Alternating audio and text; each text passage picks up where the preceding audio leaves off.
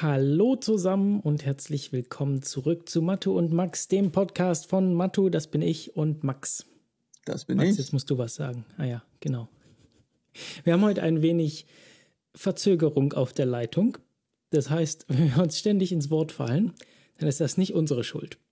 Das liegt nicht an unserer mangelnden Disziplin und, äh, und so, sondern das böse Internet. Das schreckliche Internet. Zweimal schrecklich, weil es läuft hier in Zürich über mobiles Internet und äh, in Weimar wahrscheinlich immer noch. Fragezeichen. Ja, das wird auch so bleiben, denn letzte Woche hat mir die Telekom eine E-Mail geschrieben, dass sie das nicht hinbekommen und wir jetzt kein Internet kriegen. Als der einzige Anbieter vor Ort haben sie gesagt, Mensch, dieses Internet, das braucht doch nicht jeder. Hm, also ich könnte schon 16.000er DSL bekommen, aber da bleibe ich lieber bei LTE. Ja, nein, das verstehe ich. Also vor allem der Uplink ist dann halt so grauenvoll, weil das wäre maximal ein Mbit pro Sekunde. Mhm. Und ja, äh, YouTube-Videos hochladen mit, keine Ahnung, irgendwie einem halben Mbit pro Sekunde macht nicht so viel Spaß. Äh, auf keinen Fall. Wie lange würde das dauern? Ein Tag oder so wahrscheinlich. Ja, wahrscheinlich so möglich. Wow. Zu lang, zu lang. Definitiv Ja. zu lang. Und der Vorteil ist, ich muss jetzt der Telekom kein Geld geben. Ja, eigentlich könntest du fast schon irgendwie Schadensersatz fordern von, von denen wegen, wie lange wartest du da jetzt? Schon zwei Monate oder so auf eine Antwort? Ja. Auf eine, ich glaube, drei schon auf eine Antwort. Wir, ja, wir wohnen jetzt schon zwei Monate hier und einen Monat davor hatte ich es bestellt. Oder ja ein paar nicht. Wochen davor. Naja. Ja, ist schon witzig. So ein- einfach mal so ein Vierteljahr und dann. Nee. Ja, Aber wir sind nicht die Einzigen hier. Wir haben jetzt hier so ein paar Leute kennengelernt und ja, das ist hier im Osten, ist das mit dem Internet einfach so eine Sache. ja, aber der mobile Netzausbau wird dieses Problem ja wahrscheinlich kurz oder lang lösen, nehme ich an. Bin ich mir nicht so sicher. Also wir haben ja wahnsinnig Glück in unserer Wohnung mit sehr, sehr gutem Empfang. Ähm, ja, also Deutschland ist, da hat er ja, das ist ja bei weitem nicht üblich, dass man in Deutschland Empfang hat. Ja, aber in Städten oder so in Wohngegenden, nee, nee, nee, nee. hm, Das ist, kann sehr gut sein, dass, du, dass es einfach nicht funktioniert. das habe ich bestimmt schon mal erzählt, aber wir waren äh, letztes Jahr, nee, vorletztes Jahr war ich wandern mit einem Kollegen, äh, also richtig klettern sogar. Wir sind dahin gewandert, zwei Stunden zu so einer Wand und dann sind wir nochmal, glaube ich, vier Stunden diese Wand hochgestiegen, so mit äh, erst er ein Stück und dann ich ein Stück und so. Das war, also der, der Hang war größer oder höher als unser Seil und dann haben wir das da so gemacht und dann standen wir da mitten in der Wildnis auf einem Berg, zu dem es keinen richtigen Weg hoch gibt. Und ich hatte drei Balken 4G. Sehr schön. Mitten im Nirgendwo. Hm. Wir mussten dann mit einem Zug hinfahren, dann mit einem Regionalzug, dann mit einem Bus und dann mit einem Taxi und dann sind wir zwei Stunden gewandert. Ja, Ja, äh, gehst du mal hier lieber nicht in die Innenstadt. nee, wahrscheinlich nicht. Naja, ähm, ich habe äh, auf, den, auf den Schreck, muss ich mir jetzt, glaube ich, ein Getränk aufmachen. Boah, man merkt richtig, dass da- du schon Radioerfahrung hast. Deine Übergänge wirklich. Wenn ich Da sie nicht immer ich mich ruinieren würde. natürlich, da frage ich, frage ich mich natürlich, äh, ob du denn auch ein Getränk vorbereitet hast und was das denn sein könnte. Ich habe eine, äh, eine Lemonade und zwar die Geschmacksrichtung Maracuja. Ah, die hatte ich schon, äh, Lemonade hatte ich schon lange nicht mehr und Maracuja hatte ich noch gar nie. Das ist mein persönlicher Favorit von denen. Ich meine, die sind alle gut und auch die Charities sind sehr gut, aber Lemonade Maracuja so Mhm. gut. Mm, Ja, Also- ich, war, ich war vorgestern im Asialaden ja, und äh, da ist mir eine Dose über den Weg gelaufen. Und da steht drauf Gin-ish und Tonic.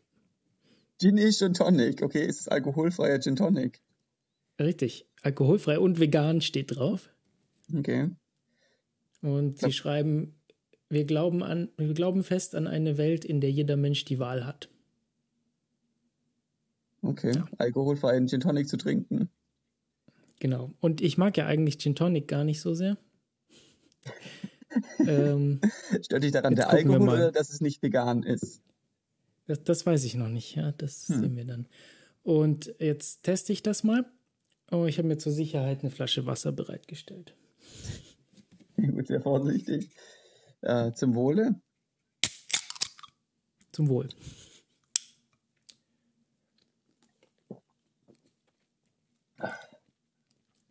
Ja. Ah.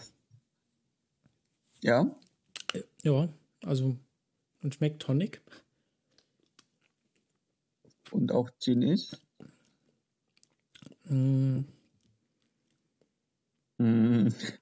Eher wie ein verdünntes Tonic Water oder so, würde ich jetzt mal sagen. Wobei ich auch, auch da habe ich jetzt nicht so die Erfahrung. Aber ist jetzt, ist jetzt nicht schlecht. Ähm, allerdings, wenn man jetzt bedenkt, dass mich diese, was ist denn das hier, 100 Milliliter Dose 4 Euro gekostet hat. Wie bitte? Will ich das vielleicht nicht so oft kaufen. Vielleicht überlegst du dir das nochmal. Wow. Hm. Oh, es ist, Alkoholgehalt kleiner 0,4 Prozent. Also es ist gar, ist gar nicht alkoholfrei komplett. Also wobei das wahrscheinlich so eine, ähm, so eine Definitionssache ist. Er lässt einfach was drin, dann ist das schon okay. Weißt du? Wenn du 0,4 mhm. Prozent übrig lässt von dem, von dem Getränk. Ach so. Aber es ist mit österreichischem Quellwasser. Okay, aber das hast du aus dem Asialaden. Ja, aus dem Asialaden. Hm. Na gut, ich meine, keine weiteren Fragen. ah, ich persönlich ja, ja. trinke ja Tonic Water sehr, sehr gerne. Einfach auch ohne Gin.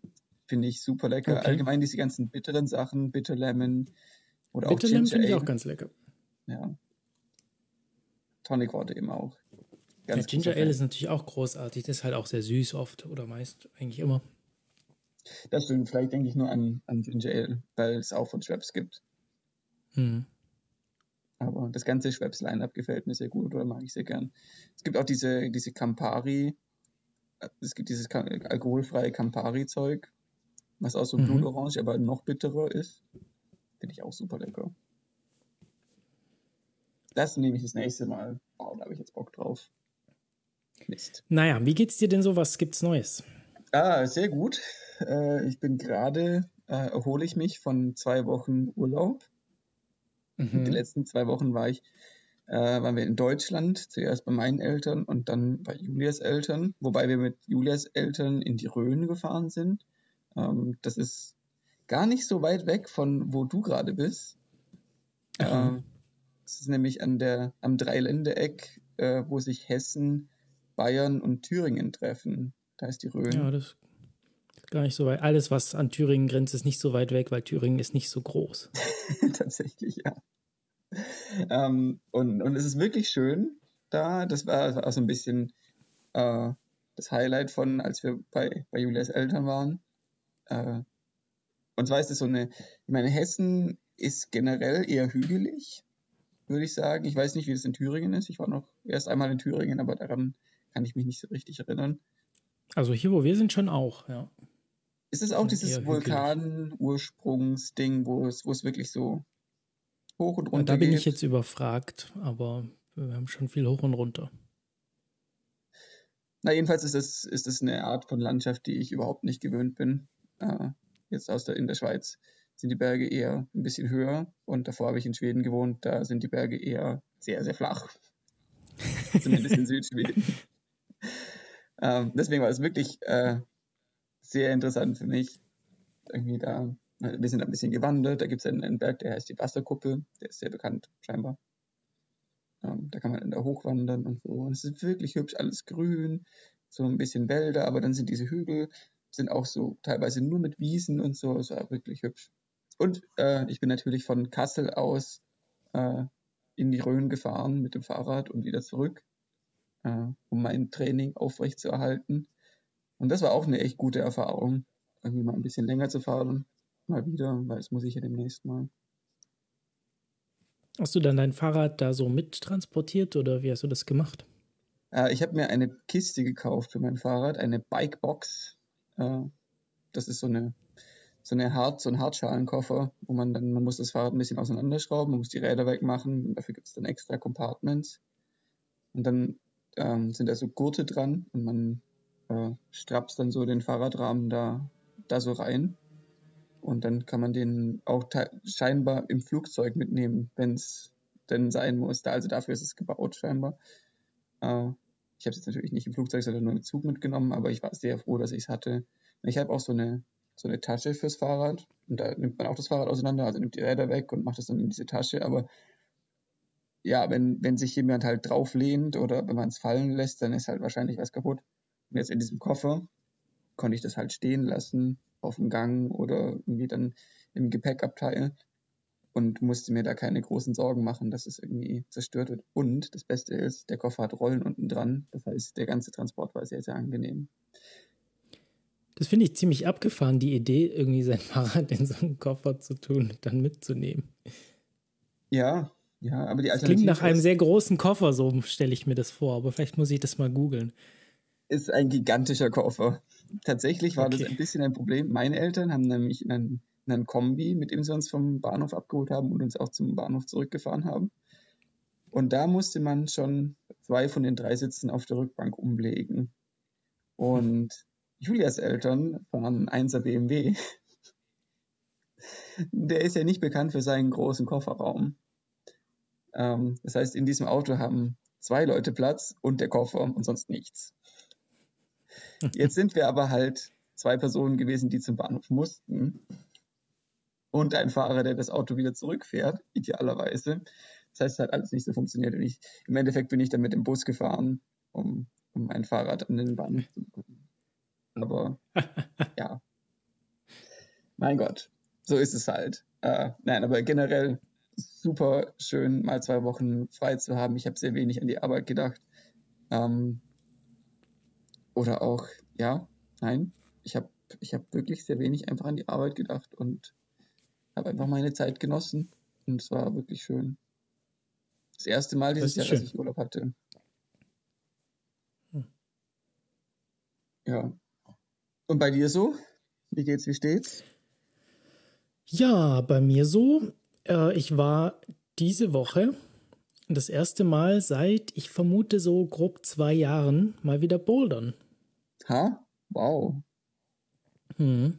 Und geht's noch? Ja, eine, ein, äh, ja, nicht so lang. Und, und meine Haut hat sich ganz schön abgelöst an den Händen. Mhm. Aber ja, aber das war sehr nett. Also eine, eine Arbeitskollegin von Luisa hat uns da eingeladen und das war sehr, sehr nett. Und jetzt, jetzt kennen wir ja auch unsere, unsere ersten Bekanntschaften in Weimar. Mhm. Äh, wir, kennen, wir kennen jetzt hier drei Leute. Das ist doch schon mal ein Anfang. Die lustige Story war, die Freundin von dieser Arbeitskollegin von Luisa, die hat dann erzählt, dass sie auch umgezogen ist neulich, ja. Mhm. Und vielleicht so als Vorgeschichte, wir hatten ja, bevor wir diese Wohnung hier genommen haben, hatten wir eigentlich eine andere im Blick und die uns eigentlich viel besser gefallen hat. Und dann haben die so angefangen, von ihrer Wohnung zu erzählen. Und dann war Luisa so: Moment, das kommt mir alles bekannt vor. Und dann haben die diese Wohnung bekommen, die wir eigentlich haben wollten. Oh nein. Na, wenn das mal keinen Schatten auf die Freundschaft wirft. Ja, und dann haben wir, ja, dann haben wir uns gleich mal beschwert. Ja. Und ja, aber ich glaube, das ist schon in Ordnung. Das sind ja. alles sehr nette Leute. Und äh, ich habe mich sehr gefreut, die kennenzulernen. Ähm, das sei ihnen gegönnt. Gut, sehr gut. Ja, nein, es ist, es ist schon wichtig, gerade am Anfang, wenn man in einer neuen Stadt ist, denke ich, da äh, ein bisschen mehr Energie zu investieren und den, den sozialen Kreis ein bisschen zu erweitern, denke ich. Ja, auf jeden Fall. Was, was gerade gar nicht so trivial ist, vor allem, also Luisa kennt halt ein paar Leute in Jena, das ist ja auch eine andere Stadt. Sie ja. arbeitet ja in Jena, wir wohnen in Weimar. Ähm, ich arbeite ja noch in Ulm remote zurzeit und habe nicht so viel Grund, aus dem Haus zu gehen. Mhm. Äh, ich, mittlerweile habe ich zwar zumindest die Leute bei uns im Haus getroffen, äh, aber da hat sich jetzt auch noch nicht so viel ergeben, dass wir mehr Zeit miteinander verbringen würden. Daher war ich da, ja, habe ich mich gefreut, da so nette Leute kennenzulernen. Und ja, Boulderhalle ist auch ganz nett. Also ist eigentlich eine Kletterhalle äh, und hat so einen kleinen Boulderbereich. Mhm. ähm, ja eher wenig Auswahl und wird wohl auch nicht so oft umgeschraubt von den Routen, wie ich gehört habe. Aber ist ganz nett und demnächst werden wir uns wahrscheinlich mal die Boulderhalle in Jena anschauen. Und mhm. ja, ist ganz cool, mal wieder bouldern zu gehen. Und Klettern, wäre das was für dich? Könnte ich mir vorstellen. Also ich habe ja auch die Ausrüstung dafür. Mhm. Ähm, ja. Da, ich, ich, ja, ich glaube, da fehl, fehlen mir die Leute dazu. Also Bouldern ist halt, das ist halt so viel niedrigschwelliger. Du hast halt nicht so diese Hürde, dass du Material brauchst und ja, so. Und also Bouldern kann man sich mal kurz absprechen und da kann auch jeder, jeder, der dabei ist, ähm, kann so viel oder so wenig machen, wie er oder sie, wie er oder sie möchte. Das stimmt. Und ist einfach, ja, ist einfach ein bisschen bequemer. Aber Klettern ist schon auch witzig. Also irgendwie so, so hochklettern, das ist schon nochmal was anderes. Ja, es hat ein bisschen mehr Nervenkitzelfaktor, finde ich. Ja, so auf jeden Fall. Ich, hab, hm, ich war in, in, in, in Niederlanden, war ich ja im Kletterverein und äh, eine auf dem Campus war eine Kletterwand an der Außenwand des äh, eines Wohnheims. Oh wow. Und es war relativ hoch, das Wohnheim. Das waren irgendwie, weiß nicht, 20 Stockwerke oder sowas. Okay. Äh, das, das war ganz interessant. Und es hatte sogar, ich glaube, unten einen leichten Überhang, die Kletterwand. Mhm. Und dann oben ging es dann, glaube ich, gerade hoch. Ja, draußen klettern ist dann nochmal, finde ich, krasser mhm. als, als drinnen zu klettern. Aber ja, ich gebe dir recht. Ich finde Bouldern auch irgendwie, irgendwie attraktiver, auch weil die Probleme halt dadurch, dass sie kürzer sind, sind sie halt viel, viel technischer. Und, ja. und irgendwie, man muss mehr denken. Häufig, also beim Klettern gerade, wenn man, wenn man es nicht so drauf hat wie ich, ist, ist häufig wird die Schwierigkeit einfach durch die, durch die Ausdauer gemacht, dass du irgendwie, du musst halt 20 Meter Wand hoch und, und das ist anstrengend und dann ist, ist sind die Probleme nicht so schlau oder nicht so, nicht so schwierig. Und du musst mhm. es einfach machen, du musst einfach die Züge machen. Und dann ist die Erschöpfung so ein bisschen deine Grenze. Und beim Bouldern ist es mehr so, du musst schon ein bisschen schlau sein, du musst ein bisschen nachdenken, du musst verschiedene Sachen ausprobieren, weil es halt vielleicht nur zwei, drei Moves sind, die schwierig sind. Aber die sind ja. richtig schwierig. Ja, ja, das war auf jeden Fall ganz nett. Und Ansonsten habe ich mir sagen lassen, dass du dich ganz gerne mal über Geldanlage über unterhalten möchtest. Da habe ich oh, auch ja. eine ganz witziges, eine ganz witzige Story von, von dieser Woche. Ähm, ich habe ich habe vor ich habe gerade ich habe überlegt, wann ich angefangen. Ich habe 2018 oder 2019 im, im Frühjahr habe ich angefangen mal Wertpapiere zu kaufen, weil mich die, die Geldanlage-Sachen, die mir meine Bank immer angedreht hat, haben mich genervt und habe ich angefangen, hauptsächlich ETFs zu kaufen, können wir gleich noch drüber reden, was das ist, und aber auch, mhm. auch mit so ein bisschen Aktien zu, zu rum zu experimentieren, wie das denn so funktioniert und was es da für verschiedene Arten gibt. Und irgendwann kam mal so ein Freund von mir, hat gemeint, so, ah, er hat sich jetzt Aktien gekauft. Und so eine Firma, die ist gerade im Rechtsstreit mit mit Google und noch irgendwelchen Firmen, weil, weil irgendwie Google und die anderen Firmen irgendwie auf den ihren äh, Rechten irgendwie, weiß nicht, weiß nicht genau, worum es da ging. Und dann habe ich dir da, da haben die, habe ich da so ein bisschen zum Spaß Geld reingeschmissen und habe damit gerechnet, dass ich das verlieren werde. Mhm. Und habe dann irgendwie zwei Jahre lang da nicht reingeschaut und jetzt habe ich diese Woche da auf dieses Depot geschaut und dann stand es auf einmal 1500 äh, Prozent im Plus. Oh, wow. äh, ist jetzt wieder ein bisschen runtergegangen, aber die haben da wohl irgendwie diesen Rechtsstreit gewonnen oder so. Und ähm, ja, und äh, war ganz lustig. Ist jetzt, ist jetzt ein bisschen mehr Spielgeld geworden, kann ich wieder für irgendwas ansetzen. Muss man natürlich damit rechnen, dass es auch sehr schnell schief gehen kann und ich habe es auch noch nicht verkauft. Das heißt, es kann auch noch weg sein, das Geld. Ja. Ähm, und generell muss man, muss man vielleicht sagen, so, ja, so, so, so Tipps zu geben und so, da was, was man kaufen sollte, was nicht und was man machen sollte, das ist wahnsinnig schwierig, weil irgendwie man muss sich da selber informieren und seine, seine Meinung machen, was man machen will. Ja. Ja, ich meine, ich habe mich ein bisschen damit jetzt auseinandergesetzt schon, weil, also das ist ein Thema, mit dem ich, das ich schon sehr lange von mir herschiebe. Es ist nicht so, dass ich großartig viele Reichtümer hätte und sowas, aber ich denke mir, es ist schon wichtig, das Geld irgendwie nicht nur auf dem Konto liegen zu haben, weil, oder es, es hilft ja nicht so viel, auf dem Konto liegen zu haben. Und dann kann man es ja auch irgendwo investieren, denke ich. Und, und, und ich glaube mal, die, ja, man, ist, so von dem, was ich verstehe, gibt es wohl irgendwie verschiedene Arten, Geld anzulegen, je nachdem, wie risikofreudig man sein möchte. Ne? Hm. Ja, äh, genau. Und also du, du, sagst das genau richtig. Es bringt nichts, das auf dem Konto liegen zu lassen, weil da wird es von alleine weniger, weil du mhm. musst ja auch noch beachten, dass es eine Inflation gibt. Und ich glaube, so ein grober Richtwert sind 2% pro Jahr. Das heißt im Prinzip, wenn du nichts machst, verlierst du 2% pro Jahr von deinem Vermögen. Und das ist schon viel. Ich meine, 2% das, das klingt vielleicht nach nicht so viel, aber.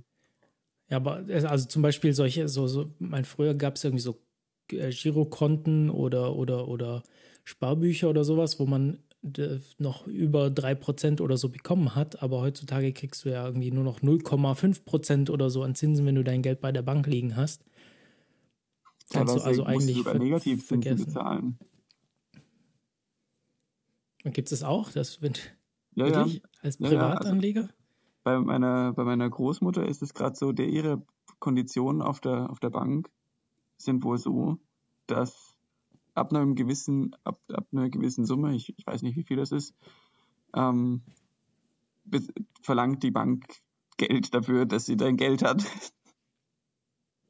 Das ist doch auch richtig unverschämt. Ja. Weil die benutzen das Geld doch trotzdem, um damit mehr Geld zu verdienen. Sollte man meinen, ja, also aber wenn die Anlagechancen vielleicht im Moment so sind, dass es nicht, nicht möglich ist.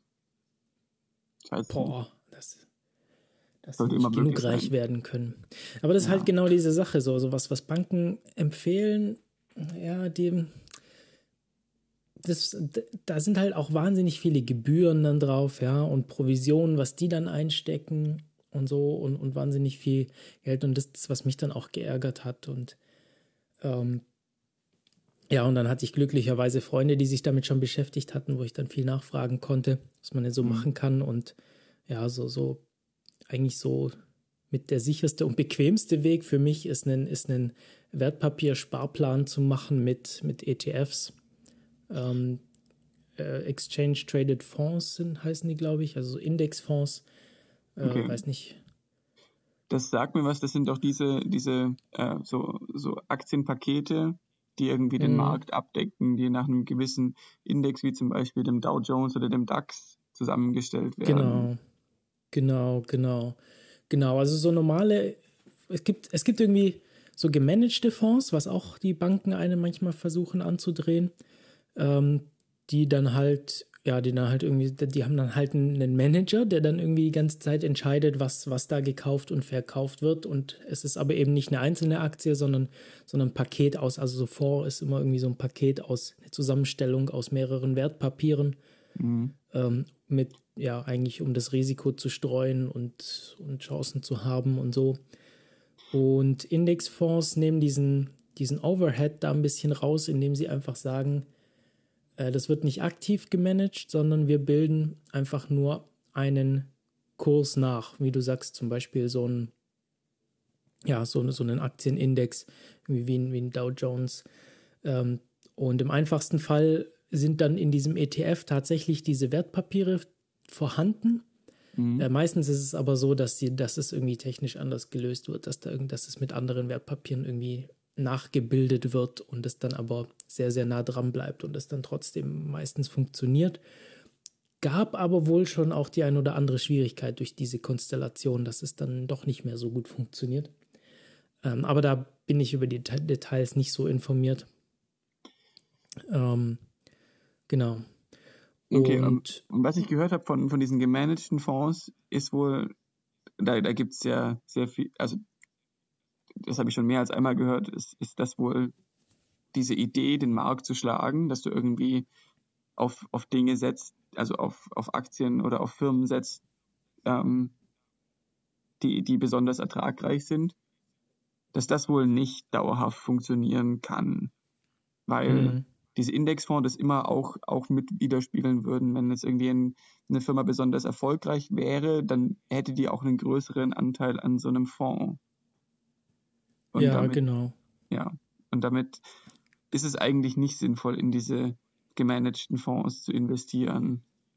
Soweit also sehe ich persönlich auch so, ja. Also wie gesagt, ich, ich bin bei weitem kein Experte. Also wenn jetzt jemand zuhört, ähm,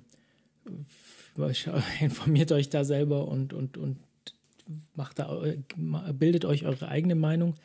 Aber äh, so sehe ich das aktuell für mich, dass eigentlich so die bequemste und gebührenärmste und meiner Meinung nach chancenreich oder ja, ähm, gut sich entwickelnde Geldanlage sind so ein Indexfonds, der, der möglichst viel der Weltwirtschaft abdeckt. Und da gibt es zum Beispiel so einen so Index wie, gibt irgendwie so einen All-World-Index, wo irgendwie versucht wird, einfach die Weltwirtschaft abzubilden. Mhm. Ähm, oder äh, oder gibt es irgendwie, keine Ahnung, dass man irgendwie sagt, so die nordamerikanischen Firmen drin sind und, oder japanische oder was man so mag. Und dann gibt es eigentlich, eigentlich für jede Branche gibt sowas. Ja. Ich habe zum Beispiel einen für 3D-Druck. Mhm. Ja, der ist auch tatsächlich sehr erfolgreich in letzter Zeit für, für ähm, Elektrofahrzeuge. Äh, habe ich einen.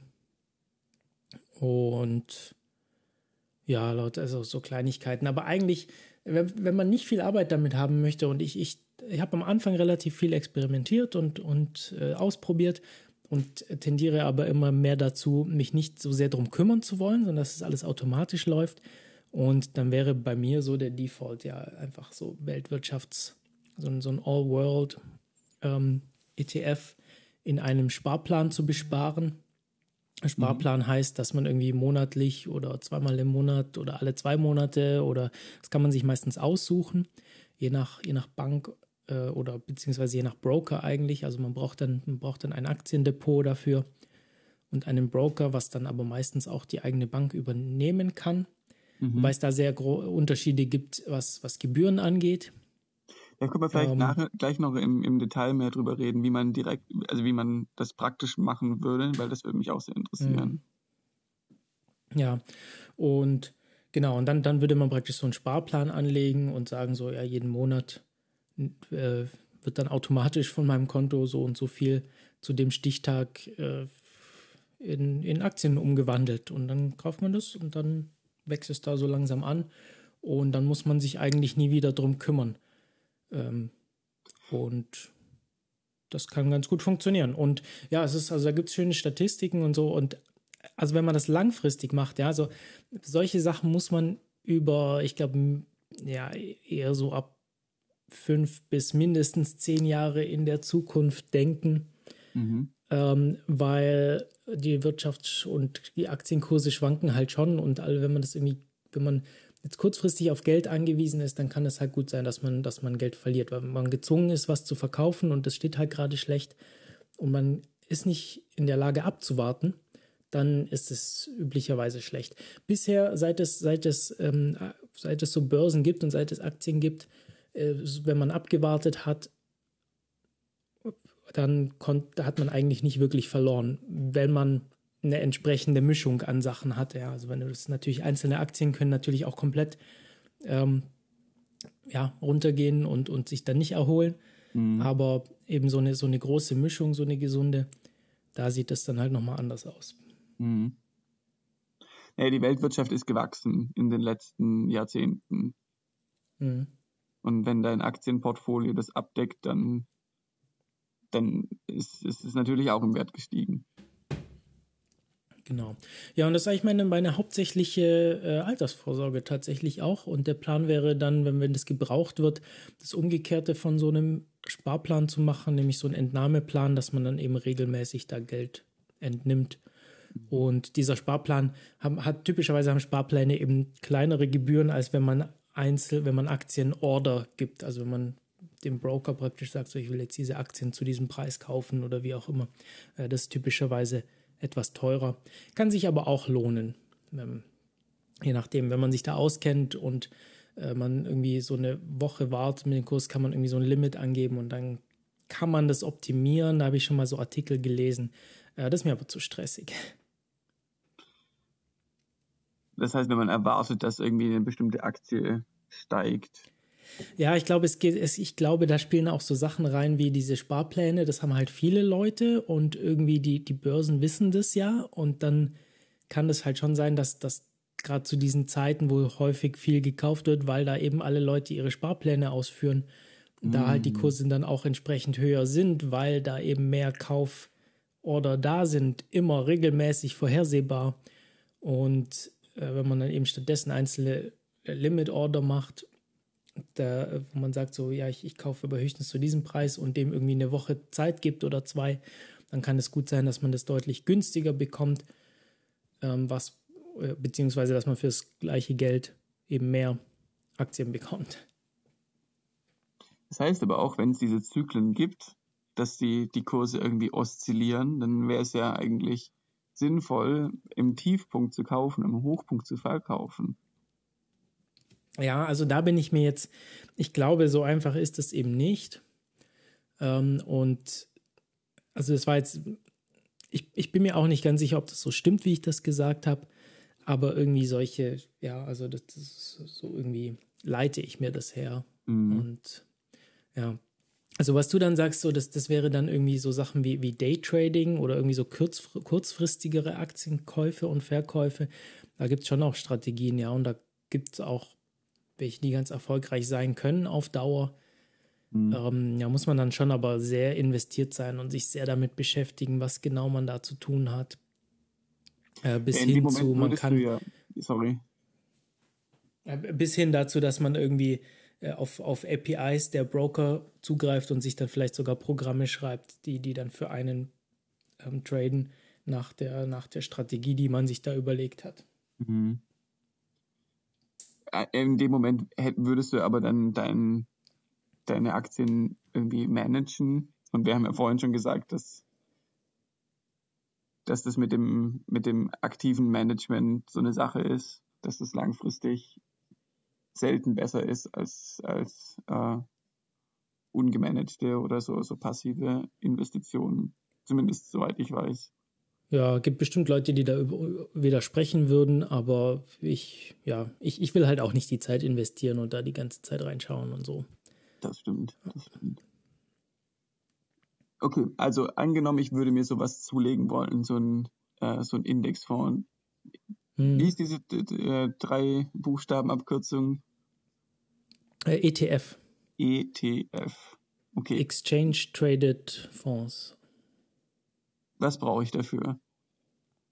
Oder wie, wie, wie kriege ich das? Ein Aktiendepot. Mhm. Du brauchst ein Aktiendepot und einen Broker, der für dich Aktien kauft oder halt so Order bei, bei Börsen oder außerbörslichen Aktiengeschäften tätigen kann. Im einfachsten Fall gehst du zu deiner Bank und sagst, du willst ein Aktiendepot und dann, dann geht das da. Und da lohnt sich aber, glaube ich, schon ein bisschen zu schauen, was so Gebühren sind. Für Deutschland mag ich da insbesondere die Webseite finanztipp.de. Mhm. Äh, die finde ich sehr großartig. Das ist ein gemeinnütziger Verein, der diesen Blog Finanztipp betreibt und der finanziert sich durch so Affiliate-Links. Ähm, allerdings ist es jetzt nicht so, dass die, dass die die Sachen gut bewerten, die, ähm, die sie äh, die sie auch sponsern, sondern sie schreiben, sie machen praktisch diese Artikel und kontaktieren dann die Gewinner praktisch, ob sie da äh, Affiliate-Links ihnen dazu zur Verfügung stellen wollen. Oh. Und da habe ich irgendwann mal ein Interview gehört. Also ich, ich persönlich traue denen sehr. Also gerade auch, wie gesagt, das ist eben auch ein gemeinnütziger Verein. Äh, und alle Informationen, die ich da bisher nachgelesen habe, klingt mir sehr plausibel und sehr gut recherchiert. Und ähm, ja, da gibt es eben zu, zu gerade zu solchen Fragen, so was, welchen Broker möchte man, welches, wo möchte man ein Aktiendepot? Die schreiben halt auch immer die Abwägungen dazu. Also es gibt, wenn man alles irgendwie bei einer Bank haben möchte, ja, da was in den letzten Jahren war dann ganz, ganz oft die DKB relativ weit vorne. Mhm. Obwohl die für ein, obwohl du da für einzelne Aktienorder irgendwie, glaube ich, so pauschal 10 Euro oder so zahlst. Was jetzt gar nicht so wenig ist, weil wenn man, wenn man klein anfängt, ähm, und das ist auch so eine Sache, die ich, die ich dann auch lernen musste, dass, dass man nicht zu klein anfangen sollte, also nicht mit zu kleinen Beträgen arbeiten sollte. weil es einfach die Gebühren und, und, und, und, und das alles auf, wieder auffressen. Also irgendwie so, ja. so ein grober Richtwert, was, was man da sagt, ist irgendwie so, so, so Order äh, Käufe oder Verkäufe unter 1000 Euro sollte man vielleicht eher nicht zu häufig machen. Ähm, was einen schon ein bisschen ins Schlucken bringt, weil irgendwie so oft habe ich jetzt nicht 1000 Euro übrig, äh, um die irgendwo reinzuhauen. Ja. ja. Äh, und ja, und aber es gibt dann schon, also es gibt schon auch so, so, so, so jetzt neuere, so, so Fintech-Unternehmen, ja, so, so hippe neue Unternehmen, die irgendwie die alles übers Internet machen und dann, dann keine Filialbanken mehr sind, sondern irgendwie so reine Online-Broker oder reine Online-Banken. Mhm. Und ähm, da, genau, da gibt es dann welche, die teilweise gar nichts kosten oder sehr niedrige Gebühren haben. Und man muss da nachschauen. Also es ändert sich leider auch sehr häufig. Äh, aber ja, wie gesagt, meine, meine Hauptinfoquelle zu solchen Fragen ist immer diese Finanztipp-Webseite. Äh, die hat da eigentlich immer so die aktuellsten Sachen drin. Und da steht eigentlich auch, was man braucht, um genau diese Frage, die du gestellt hast, was brauche ich denn da? Ja, also im einfachsten Fall gehst du zu deiner Bank, sagst, du willst ein Aktiendepot, wirst du wahrscheinlich sehr hohe Gebühren für wahrscheinlich, vielleicht sogar das Depot selber zahlen. Mhm. Äh, sicherlich aber dafür, wenn du Aktien kaufst, dann wird jeder, jeder Kauf wahrscheinlich einen Pauschalbetrag und vielleicht dann auch noch anteilig was kosten und Verkauf natürlich auch. Äh, und ja, das sind schon recht krasse Gebühren, was da teilweise so losgeht. Also da macht es, macht es nicht so wirklich Spaß. Wenn man viel ausprobieren möchte, dann lohnt sich glaube ich, schon irgendwie so ein Fintech-Ding zu holen, was, was sehr niedrige Gebühren hat. Gibt es irgendwie teilweise auch welche, die, die mit Apps funktionieren und keine Ahnung. Also da, da zum Ausprobieren finde ich das sicher eine gute Idee.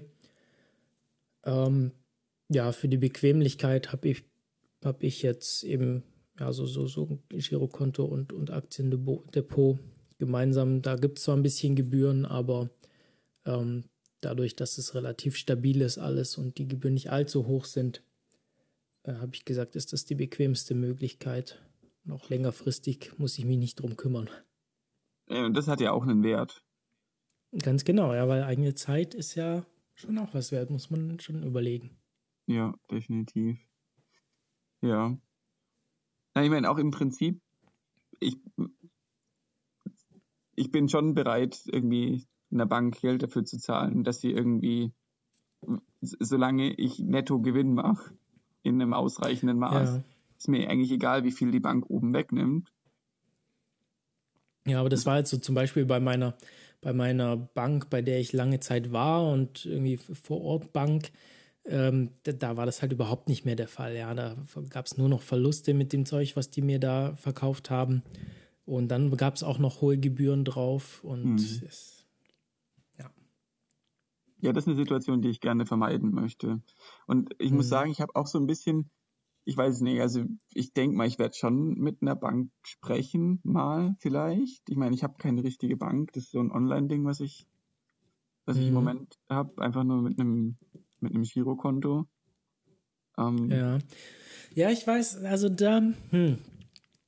Also was da meine Meinung sehr stark geprägt hat, war ein Podcast beziehungsweise Blog, äh, äh, ja Blog, äh, Online-Blog, der heißt der Finanzrocker. Mhm. Und ähm, gerade die Webseite, da kann man sehr schön so die, die beliebten Artikel oder so, die sind relativ kurz zusammengefasst und gerade solche Themen passt es sehr gut rein oder so die ersten Podcast-Folgen von dem äh, mal reinhören. Ähm, das, ja, das hat mich dann, ja, da, da konnte ich sehr gut mitfühlen, eben zu sagen, so, ja, gut, also das das, was mir die Banken da immer erzählen. Zum einen kann ich dann auch immer nicht nachvollziehen, was die sagen. Ja, die werfen dann mit Begriffen um sich und, und, und erzählen dir irgendwas und versuchen natürlich, so gut es geht, nicht klar durchblicken zu lassen, wie teuer das eigentlich für dich ist. Mhm. Ähm, ja, und also meine Meinung ist da jetzt eigentlich, dass es deutlich, dass man da deutlich günstiger wegkommt, wenn man das ja selber sich drum kümmert. Und das war für mich einmal am Anfang ziemlich viel Arbeit, mich da reinzuhören und irgendwie eine Meinung zu bilden. Mhm. Und seither bin ich aber eben bei dieser, wie gesagt, relativ bequemen Position von, ich habe halt äh, wenige ETFs, die regelmäßig bespart werden und muss da überhaupt nichts mehr machen. Und es lohnt und sich. das läuft sehr, das läuft sehr gut. Also ich bin natürlich auch zu einem glücklichen Zeitpunkt eingestiegen. Ähm, aber meine gesamte Post sind, glaube ich, in den letzten zwei, drei Jahren so um die 40 Prozent im Plus. 40 Prozent. Ja. Also über die Jahre hinweg, also das, das ja, muss natürlich eigentlich. Jetzt werde ich hier angerufen. Das ist, nee, das wollen wir nicht. Das sind die Leute von der Steuer.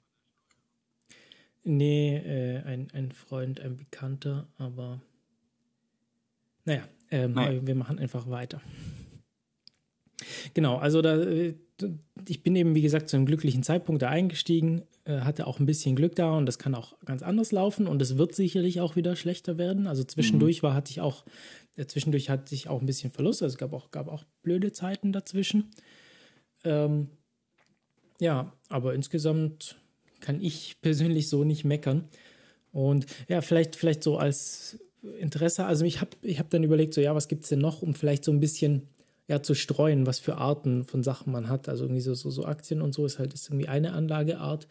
Ähm, und ich dann dachte, eine große andere Anlageart wären dann ähm, Immobilien Mhm. oder, oder äh, wie heißt das, Gold und Silber und so, was da der Überbegriff Edelmetalle. ähm, Edelmetalle, ja, oder, oder, oder Ressourcen oder sowas. Ja.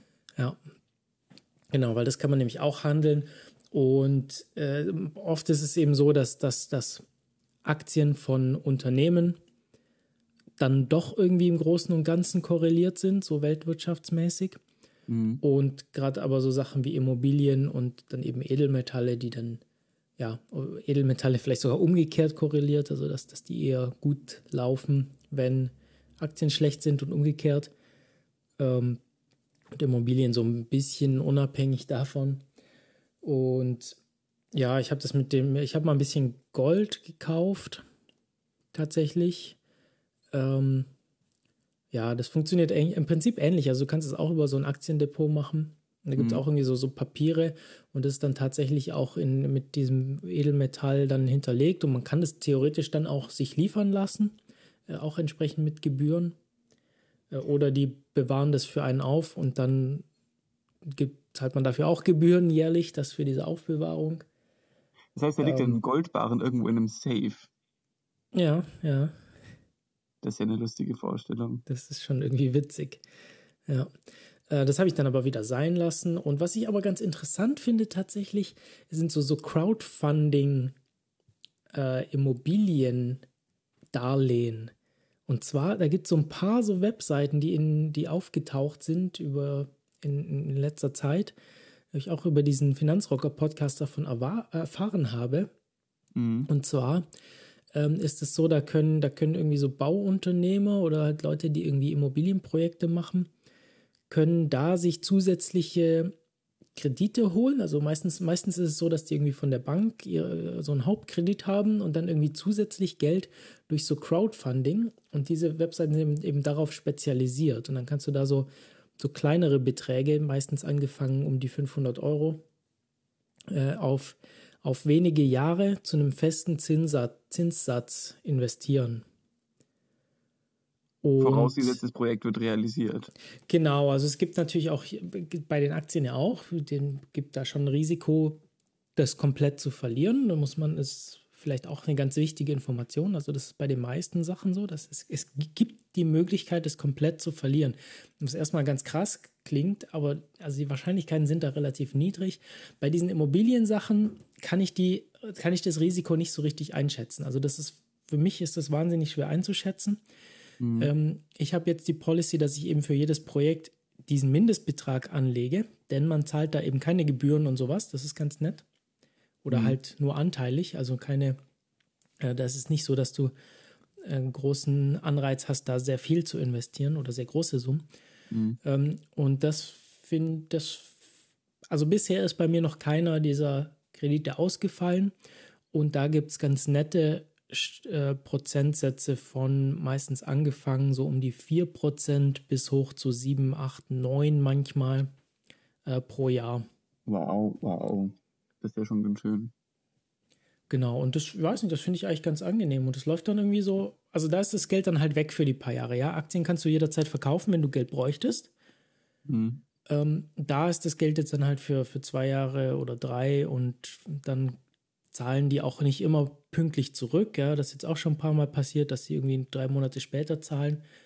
Dann kriegst du aber auch die Zinsen dafür. Okay, ja, das für ist diese, ja nicht Für diese drei Monate. Genau. Und ähm, ja, und dann kommt es halt zurück und mit dem Geld gehe ich dann halt ins nächste Projekt, das da wieder frei geworden ist. Und wenn mal was übrig ist, dann suche ich mir ein Projekt. Ist ein bisschen mehr Arbeit, aber jetzt auch, also das mache ich auch nicht so häufig. Also vielleicht eine Zeit lang habe ich das irgendwie so einmal im Monat gemacht und jetzt aktuell habe ich die eher so auslaufen lassen. Da wollte ich eigentlich auch mal wieder drauf schauen mhm. ob ich gerade wieder Geld habe, dass das da so rein kann. Also das ist auch noch sowas, was ich mache, was jetzt nicht so bekannt ist. Ähm, was ich ganz nett fand. Und dann gibt es so richtige Crowdfunding-Sachen oder so Crowd, wie heißt denn das? So, ja, so, so, so Kreditdinger, wo, wo du, wo du so wirklich so ganz noch kleinere Beträge in, in viel mehr so Sachen investieren kannst. Das habe ich noch nicht so richtig gemacht. Also da gibt es auch irgendwie so Plattformen, wo du Privatpersonen dann im Prinzip das Gleiche geben kannst für, für beliebige Sachen. Und mhm. äh, die, die dann praktisch ja erklären, warum sie das wollen und warum und wie sie dir glaubhaft, glaubhaft machen, dass es auch wieder zurückgezahlt wird.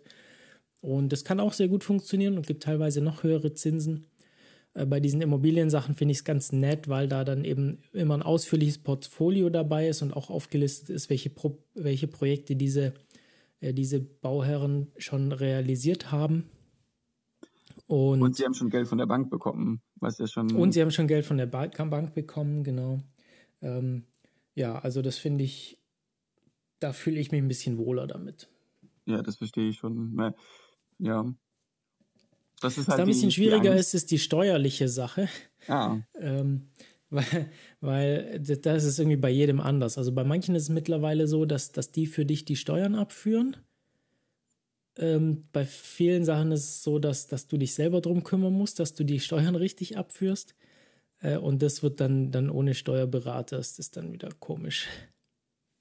Ja, ja, das glaube ich. Das ist so ein, so ein Fall, wo man leicht, wenn man irgendwie was, was nicht weiß oder sowas, dann vielleicht sogar Steuern hinterzieht, ohne es zu wissen. Das kann, das kann recht schnell passieren, ja. Bei Aktien übrigens nicht so. Ähm, da ist es mittlerweile alles so geregelt, dass das alles automatisch abgezogen wird. Da passiert es dir eher, dass du dann mehr Steuern zahlst, als du eigentlich müsstest. Hm. Ähm, genau. Wobei das, glaube ich, ganz gut funktioniert. Äh, die Steuersachen sind jetzt ein bisschen unangenehmer geworden für Anleger in letzter Zeit, dass man irgendwie regelmäßiger und öfter zahlt, wodurch man in vielen Konstellationen ja mehr zahlt als früher. Mhm. Ähm, ja, aber ist dann halt so und ja. Ja. Okay, das heißt, eigentlich muss man sich nur ein Depot organisieren und jemanden, der für einen Aktien kauft und dann kann man anfangen, da 40% Rendite reinzufahren. Kann man probieren, genau. Oder 1400 Prozent wie mit dieser, wie mit dieser einen einzelnen Aktie da. Ich, ich hoffe, du hast massiv investiert in dieses Ding. Ich habe da 250 Euro für 250, nee, für, doch für 250 Euro, genau, habe ich wow. äh, fünf, das 500 Aktien gekauft.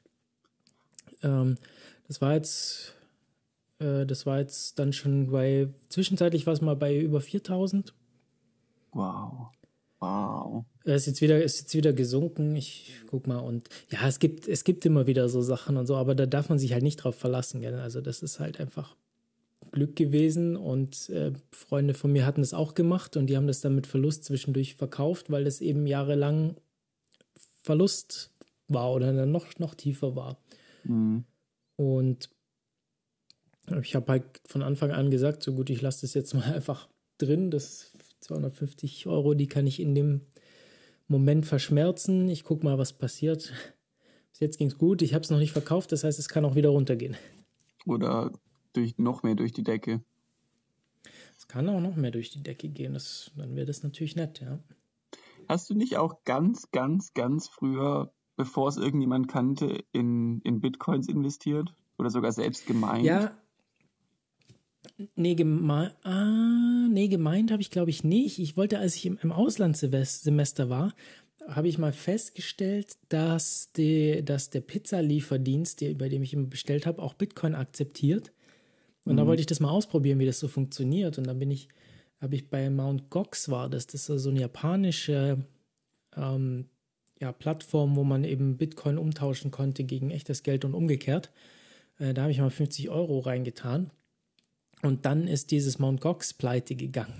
Oh nein. Und insolvent gegangen. Und das ist ziemlich witzig, weil da bekomme ich jetzt nämlich bis heute, kriege ich da regelmäßig Post von, von irgendwelchen japanischen Gerichten wegen diesem Insolvenzverfahren, weil ich da ja Gläubiger bin, mit meinen oh. 50 Euro, die da drin liegen. Okay, mittlerweile schon teurer, also mehr in Porto verloren gegangen als, gut als möglich, ja. Ja, gut möglich.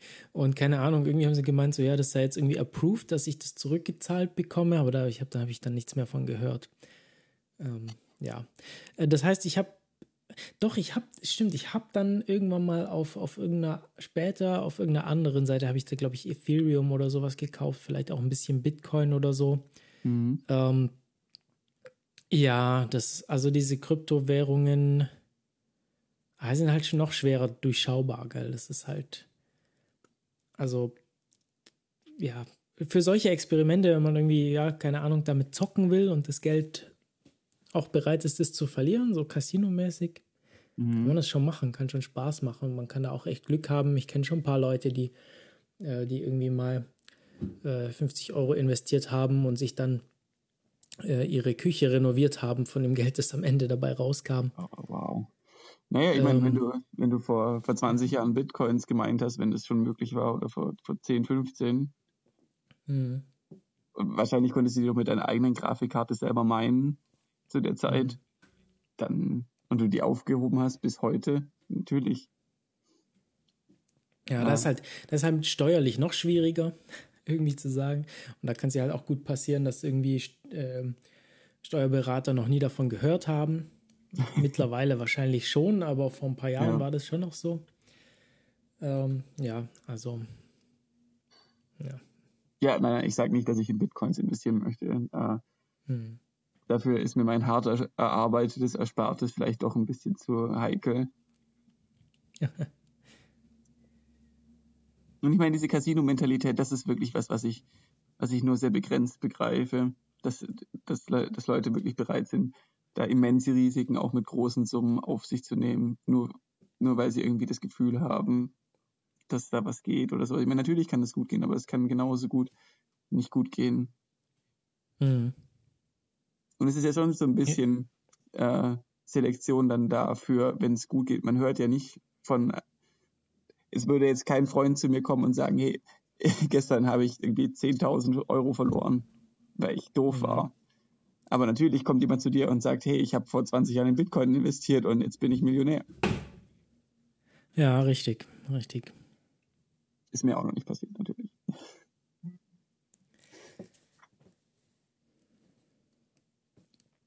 Ja, aber so an Ressourcen, also ich, ich mag wirklich diesen Podcast beziehungsweise Blog, äh, den Finanzrocker. Mhm. Äh, da gibt es auch noch, es gibt auch noch einen, der heißt der Finanzvisier. Ähm, das, das ist nur ein bisschen anderer Stil noch. Und die beiden haben noch einen gemeinsamen Podcast, der heißt der Finanzvisier rockt. Äh, der ist auch ganz nett. Okay. Ähm, ansonsten gibt es noch Miss, Miss Moneypenny, glaube ich, heißt sie. Mhm oder, oder Madame Moneypenny, weiß nicht genau, auch ein Podcast. Habe ich noch nicht so viel gehört. Ähm, und ganz informativ ist. Äh, was, ich, was ich, einen Blog finde ich sehr spannend. Gerade überlegen, wie der heißt. Ähm, und zwar ist die, die Person veröffentlicht alle ihre Aktiengeschäfte auf ihrem Blog. Also jeder Kauf und Verkauf. Und mhm ist eben sehr spannend zu schauen, also was die Strategie von der Person ist. Und also was seine Strategie ist, ist, ist sehr stark auf Dividendenaktien zu gehen. Da können wir vielleicht noch kurz drüber sprechen. Ja. Dividenden gegen, gegen Kursgewinne und Verluste. Ähm, ah, mir fällt leider der Name von der Webseite nicht mehr ein. Divantis, so hieß der. Divantis, genau. Gibt es den noch? Doch, divantis.de. Und ja, das ist eben, dass jede Transaktion ist da mit, mit den Belegen und so aufgeführt. Und auch mit, äh, mit, mit, mit, mit, mit Begründungen, warum er das gekauft hat oder verkauft hat. Okay, sehr und transparent. Finde ich sehr spannend. Und er war auch mal zu Gast in dem Finanzrocker Podcast als Gast. Äh, und genau. Und ja, also in einem Finanzrocker-Podcast, da gibt es eben auch so verschiedene Strategien, so was man fährt. Und, und eine Möglichkeit ist eben stark auf Dividenden zu setzen. Bei Aktien gibt es, also entweder gibt es gibt natürlich Aktienkurse, ja, dann kannst mhm. du Gewinn dadurch machen, dass du billig einkaufst und teuer verkaufst. Ähm, oder Verlust dadurch machen, dass du billiger verkaufst, als du eingekauft hast. Ja. Und äh, dann gibt es noch so Sachen wie Dividenden. Das sind Zahlungen, die die Unternehmen ihren Aktionären auszahlen, meistens in halbwegs regelmäßigen äh, Abständen. Das kann aber auch irgendwie random sein. Also es kann irgendwie sein, dass es ein Jahr gibt und dann irgendwie jahrelang gar nichts und dann wieder was und so.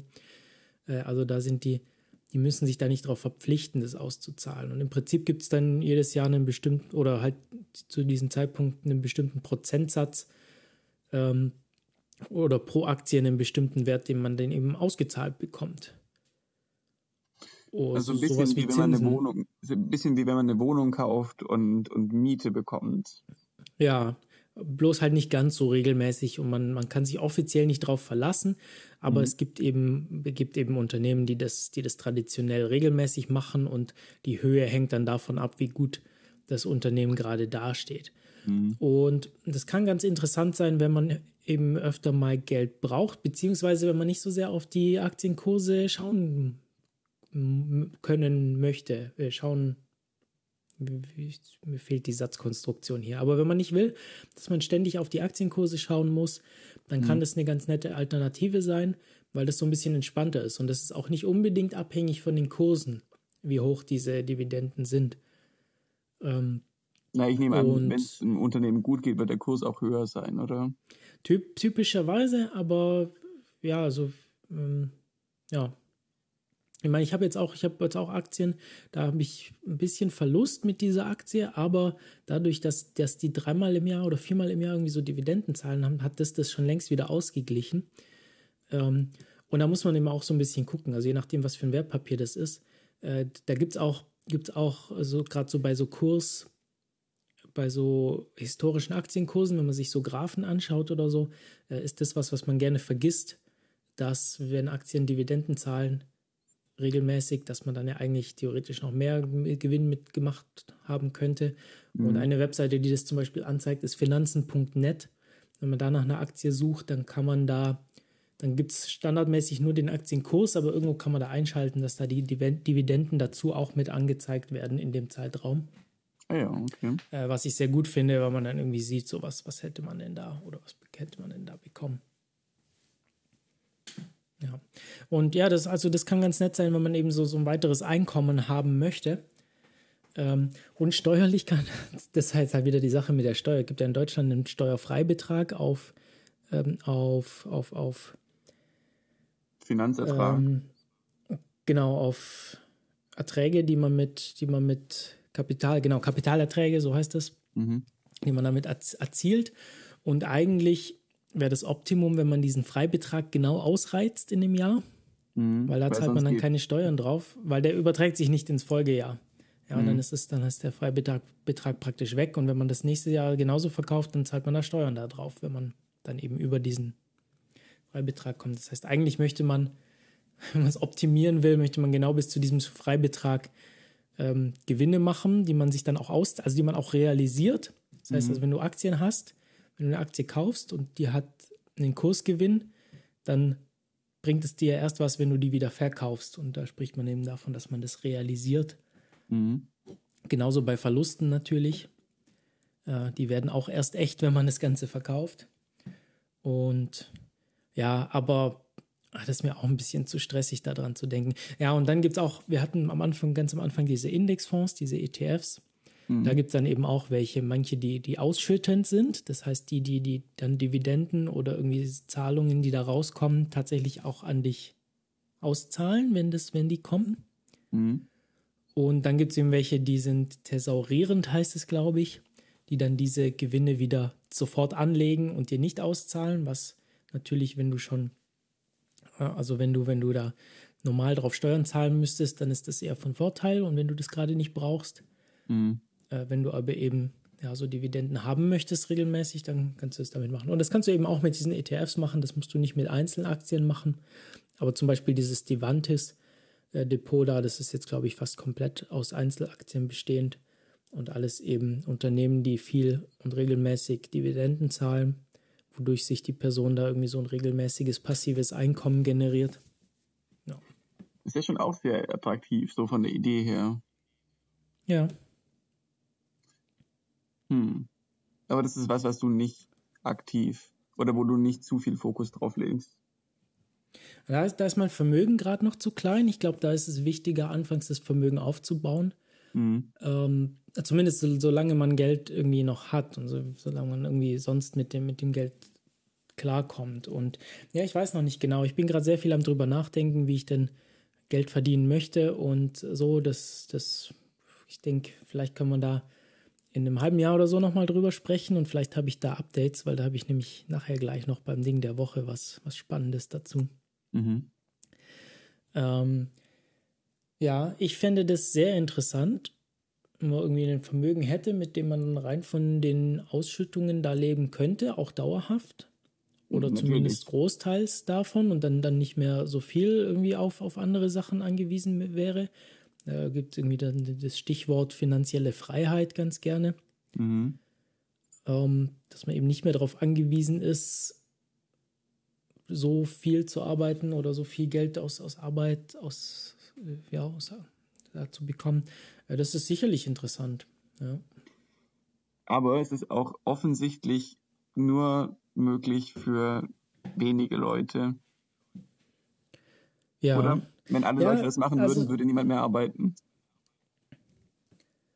ja gut, hm, da, da weiß ich nicht. Also da gibt es ja schon irgendwie Untersuchungen, die sagen, ja, heutzutage ist es eigentlich nicht mehr notwendig, dass jeder so viel arbeitet.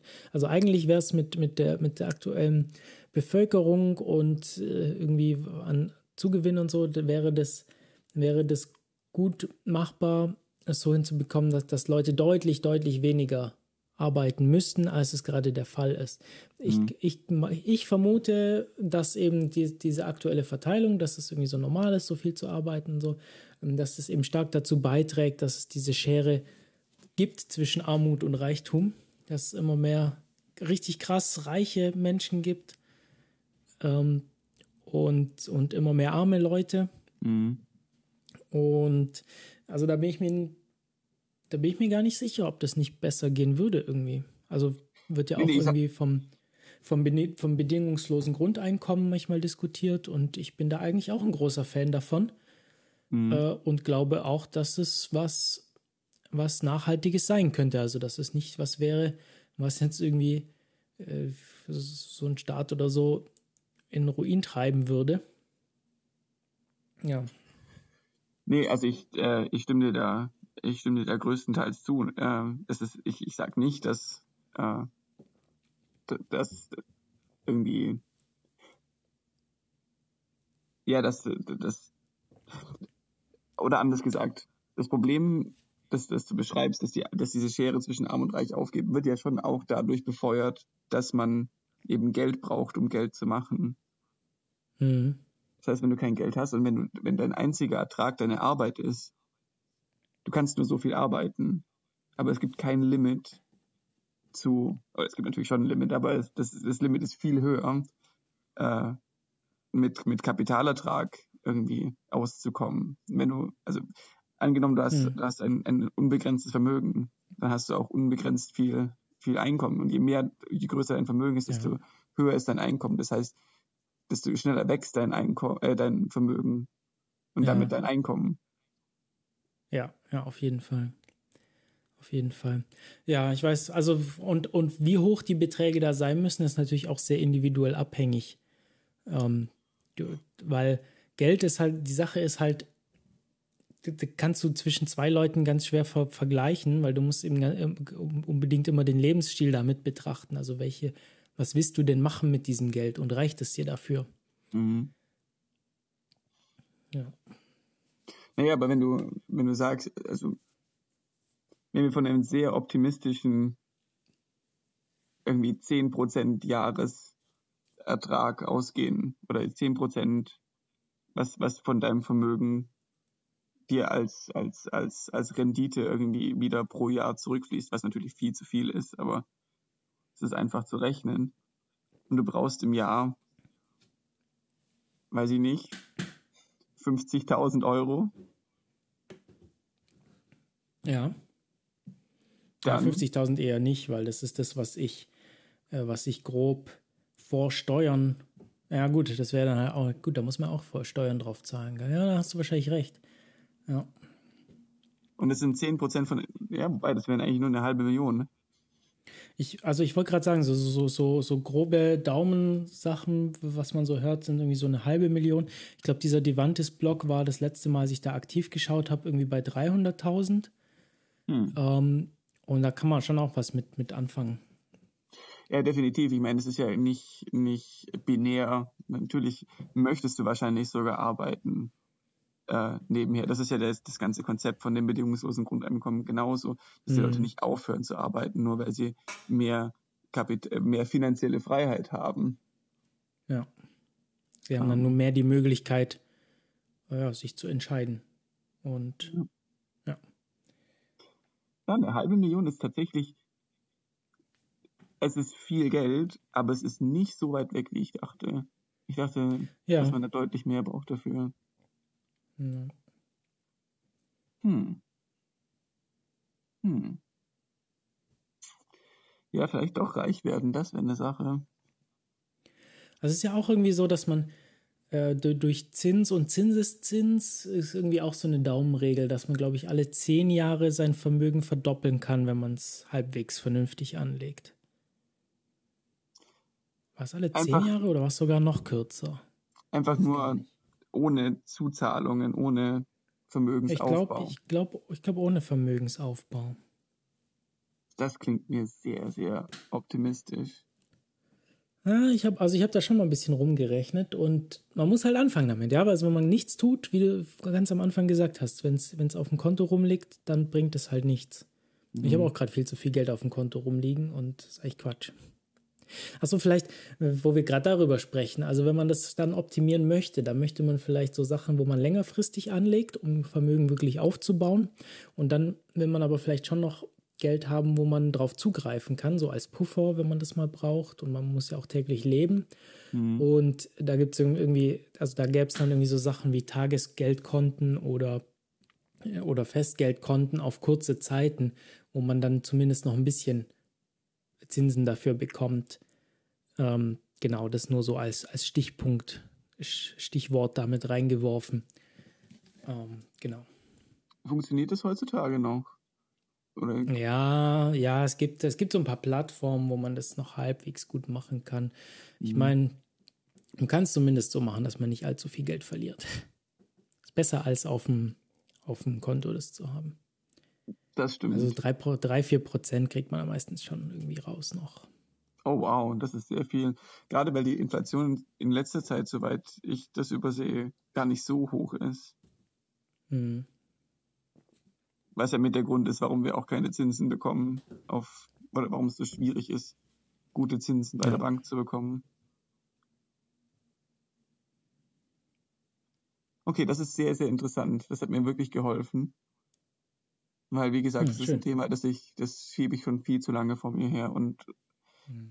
Es macht keinen Sinn, sich da nicht drum, drum zu kümmern, außer Faulheit und denke ich auch, ja. Und genau. Und, und sich drum kümmern ist eben meiner Meinung nach nicht zur Bank zu gehen und sich da irgendwie die Riester-Rente andrehen zu lassen oder so.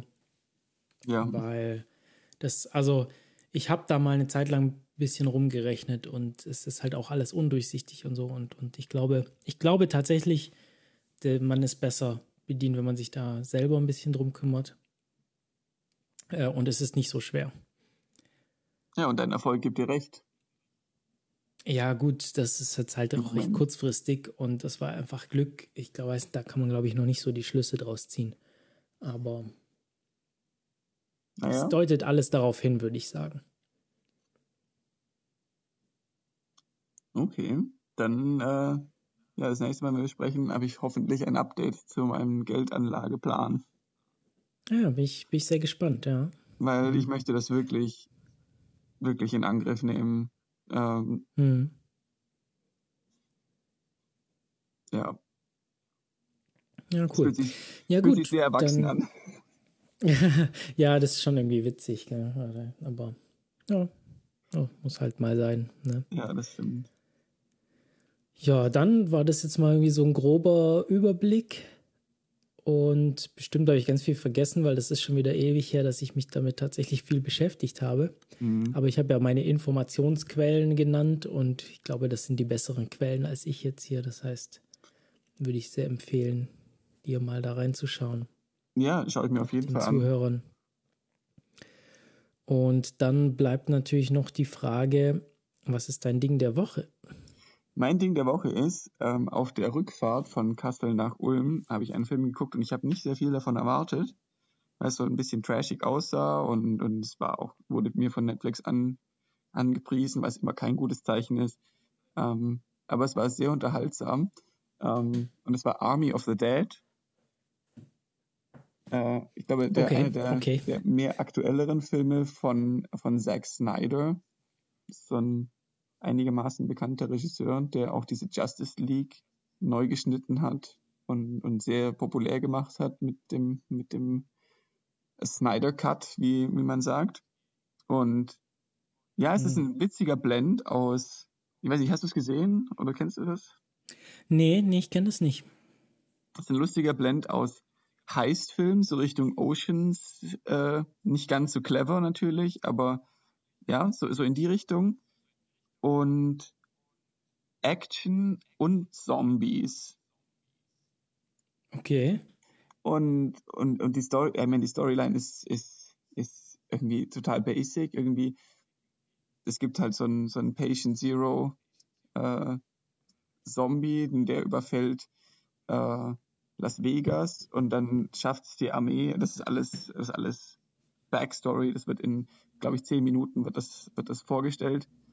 Äh, der, ja, der, der infiziert dann Las Vegas und aber die, die Armee schafft es irgendwie, diesen Las Vegas so einzudämmen, dass da nichts rauskommt. Und dann soll, soll das Problem mit einer, mit einer äh, Nuclear Bomb gelöst werden. Mhm. Und dann ist es so, dass, dass da in einem Casino liegt noch sehr viel Geld im, im Tresor und dann gibt es eine Gruppe von Leuten, die dieses, dieses Geld da eben rausholen möchte. Und mhm. das klingt ein bisschen Banane und es ist auch ein bisschen Banane auf jeden Fall. Aber was Netflix daraus machen möchte, ist, ist ein bisschen ein Universum draus zu machen.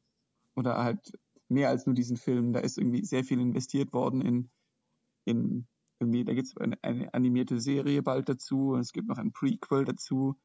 Ähm, und, und es wird wohl ein bisschen expandiert. Und was ich super witzig finde, ist, dass dieses ganze, man sieht, dass es, dass es nicht nur dieser Film sein soll, sondern mehr an ganz vielen Stellen. Es gibt zum Beispiel Robot-Zombies und man weiß nicht so okay. richtig, die werden nicht kommentiert. Es gibt wohl irgendwie eine Time-Travel-Timeline, weil die Charaktere an irgendeinem Punkt finden die Charaktere Leichen von sich selbst oder man ist es nicht so ganz klar, ob sie es selbst sind, aber es deutet vieles darauf hey. hin.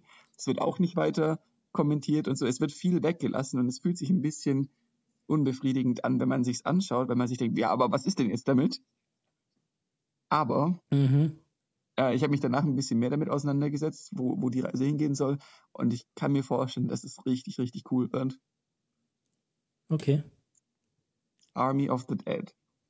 Army of the Dead. Interessant. Und ist halt auch wahnsinnig gut besetzt. Äh, ja. Mhm. Matthias Schweighöfer spielt mit. Okay. Aber nicht in einer seiner klassischen Rollen, sondern er ist eigentlich ganz gut gecastet. Der Rest, die restliche Cast ist, ist äh, Hollywood und nicht irgendwie deutsche Schnulzen-Filmchen. nee, also äh, kann ich schwer ans Herz legen. Gerade wenn man irgendwie so ein bisschen Zombie-Zeug mag. Es ist durchaus unterhaltsam und potenziell großartig. Ich werde es mir mal merken. Ich schaue sonst nicht so viel Zombie-Sachen. Gerade auch Luisa mag das gar nicht so, aber vielleicht, vielleicht gucke ich mal rein. Es ist ein bisschen anderer Take auf, auf Zombies. Hm. Hm. Robot-Zombies. Hm. Ja, ja, stimmt. Ja. Ja, das war mein, mein, mein Ding. Was ist denn deins? Du hast es schon ein Ich habe ein geteased. Buch. ich habe diese Buch? Woche ein Buch gelesen und mhm. das ist sehr faszinierend. Das ist schon ziemlich alt und auch recht bekannt. Ich glaube, es kam 2007 raus ursprünglich. Es gibt mittlerweile eine geupdatete Version. Und das Buch heißt The Four Hour Work Week. Escape the 9 to 5, live anywhere and join the new rich. Okay. Beziehungsweise ich habe gerade hab den deutschen Titel gegoogelt und das, der deutsche Titel ist Die Vier-Stunden-Woche, mehr Zeit, mehr Geld, mehr Leben. Der Autor ist Tim Timothy Ferris und der beschreibt da drin eben seine Strategie, ja, vier, nur noch vier Stunden pro Woche zu arbeiten und äh, ja, in, in, in sehr gutem Lebensstandard zu leben. Mhm. Ähm, und da sind sehr interessante Ansätze drin. Also generell bei solchen Büchern muss man immer so ein bisschen ja, raussuchen, was zu einem passt, aber potenziell ähm, sind da wirklich Ideen drin, die schon einiges verändern können. Und der erste Teil vom Buch geht stark darum, wie man effizienter arbeiten kann, um dann weniger arbeiten zu können. Was mhm. natürlich besonders gut irgendwie bei Unternehmern oder so funktioniert, wenn du dir deine Zeit selber einteilen kannst. Ja. Wenn du natürlich ähm, jetzt in so einem normalen Arbeitsangestelltenjob bist, wo du eben jeden Tag, wie er hier schreibt auf dem Titel, von 9 Uhr bis 5 Uhr im Büro sitzt, kannst du zwar so effizient arbeiten, wie du willst, aber es bringt dir nichts, weil du sowieso da sein musst. Ähm, ja, und im Zweifel einfach mehr war, Arbeit bekommst. Da war sein Ansatz dann witzig, nämlich äh, Homeoffice aushandeln und dann einfach nicht arbeiten und halt, also beziehungsweise gleich viel wie davor, aber halt effizienter und damit in weniger Zeit. Ähm, das ist jetzt sehr stark zusammengefasst und mhm. wird dem Buch auf keinen Fall gerecht. Äh, ein großer Teil von dem Buch zielt darauf ab, tatsächlich Unternehmer zu werden und, äh, und das erfolgreich zu machen und mit möglichst wenig Zeiteinsatz. Mhm. Äh, was ich sehr interessant fand als Ansatz, weil das kam mir bisher, also das kam mir bisher noch nicht so unter. Ähm, ich muss es einfach mal so stehen lassen. Also es, es spricht eben viel über Effizienz in der Arbeit, äh, über Alternativen, wie, wie man sonst so mal an Geld kommen könnte. Er unterscheidet zwischen was, wie er Geld verdient und wie er sich identifiziert. Also häufig ist es ja, dass man so fragt, so, ja, was, was bist du denn, was machst du so? Und da ist, da ist die Frage zielt eigentlich immer auf den Job drauf ab. Mhm. Und er unterscheidet eben, womit verdiene ich Geld und was tue ich mit meinem Leben. Mhm. Und äh, da sind eben sehr, sehr gute ja, Denkanstöße mit drin, finde ich. Und definitiv das Potenzial, einiges ähm, an seinem Leben zu überdenken. Und was mich sehr überrascht hat, ist, ich meditiere relativ viel und seit, seit fast zwei Jahren im Prinzip täglich und äh, mache da auch immer wieder so geführte Sessions äh, über so eine App mit. Und was mich sehr überrascht hat, ist, wie gut es damit resoniert. Wie, wie gut es mit einem Mindfulness-Zeug zusammenpasst, obwohl der da fast kein Wort darüber verliert, über sowas. Äh, ganz kurz einmal so, dass er das nicht damit meint. Und es passt aber super zusammen. Und ähm, ich habe das jetzt in, in wenigen Tagen mir, mir durchgehört als Hörbuch und habe mir jetzt direkt das, das Buch noch geholt und lese es jetzt direkt noch ein zweites Mal, um mir da irgendwie Notizen zu machen, weil es da wirklich spannende Sachen drin sind. Das klingt wirklich interessant. Und es passt auch gut zum Thema. Es passt sehr, sehr gut zum Thema, ja weil er einfach, ja, er experimentiert viel und, und, und äh, gibt sich eben nicht mit dem Status quo zufrieden, sondern probiert halt aus, wie Sachen auch anders funktionieren können. Mhm. Und während ich nicht glaube, dass das für jede Person funktioniert, weil ich glaube, dass da, ja, da muss man so Typ dafür sein, so wie, so wie er das beschreibt, ähm, glaube ich schon, dass man da sehr viel rausziehen kann, sehr viel Positives. Und äh, ja, ich kann auf jeden Fall empfehlen, es zu lesen. Okay, das schaue ich mir, schaue ich mir schon an. Timothy Ferris, The Four-Hour Work Week. Also nehme ich an, bei Audible gefunden. Zuerst. Das gibt's, das gibt's nicht mehr bei Audible. Das gab es früher wohl mal. Hm. Ähm, ja, ich war sehr überrascht. Äh, es gibt es bei, bei Apple Hörbüchern, weiß nicht genau, wie die heißen, da gibt es, glaube ich, also es gibt es schon noch als Hörbuch. Mhm. Ich glaube auch auf CD oder so. Ich habe tatsächlich gesehen, dass es jemand auf YouTube hochgeladen hat, das Hörbuch, das komplette. Ah, und dann gerippt. Äh, und genau, also da hört man dann auch so, dass, dass, dass da von CDs die Rede ist. Also da hat wohl jemand seine CDs da untergerippt. Äh, genau, also das scheint es gerade auf YouTube zu geben. Okay. Ähm, vielleicht bald nicht mehr, wenn unsere ganze Audience auf YouTube stürmt und ja. Ja, übrigens äh, habe ich da jetzt vor kurzem äh, den Podcast irgendwo in einem, in einem, in einem Gespräch erwähnt und da, da haben Leute dann gleich nach dem Podcast gesucht. Vielleicht vervielfacht sich dann jetzt unsere Zuhörerschaft. Ja, verdoppelt dann sich Hiermit herzlich willkommen, herzlich willkommen an unsere neuen ZuhörerInnen. Äh, ja. ja, auch von meiner Seite. Hallo. nichts Besseres zu Und tun. ist das nicht ein schöner Abschluss Tatsächlich, für den ja. Podcast? Wir grüßen die Leute und verabschieden uns dann. Nee, also äh, war ein schöner Podcast. Ja, Und ich glaube, das ist ein Thema, zu dem wir sicherlich vielleicht auch mal wieder wiederkehren können. Mhm. Wenn ich und mal mich ein bisschen informiert habe. Ich, ich brauche ja, ich brauche ja ein Update von dir, genau. Ja. Und ja, aber bis dahin würde ich sagen, ja. war es das für heute. Tschüss, bis zum nächsten Mal. Mach's gut. Ciao, ciao.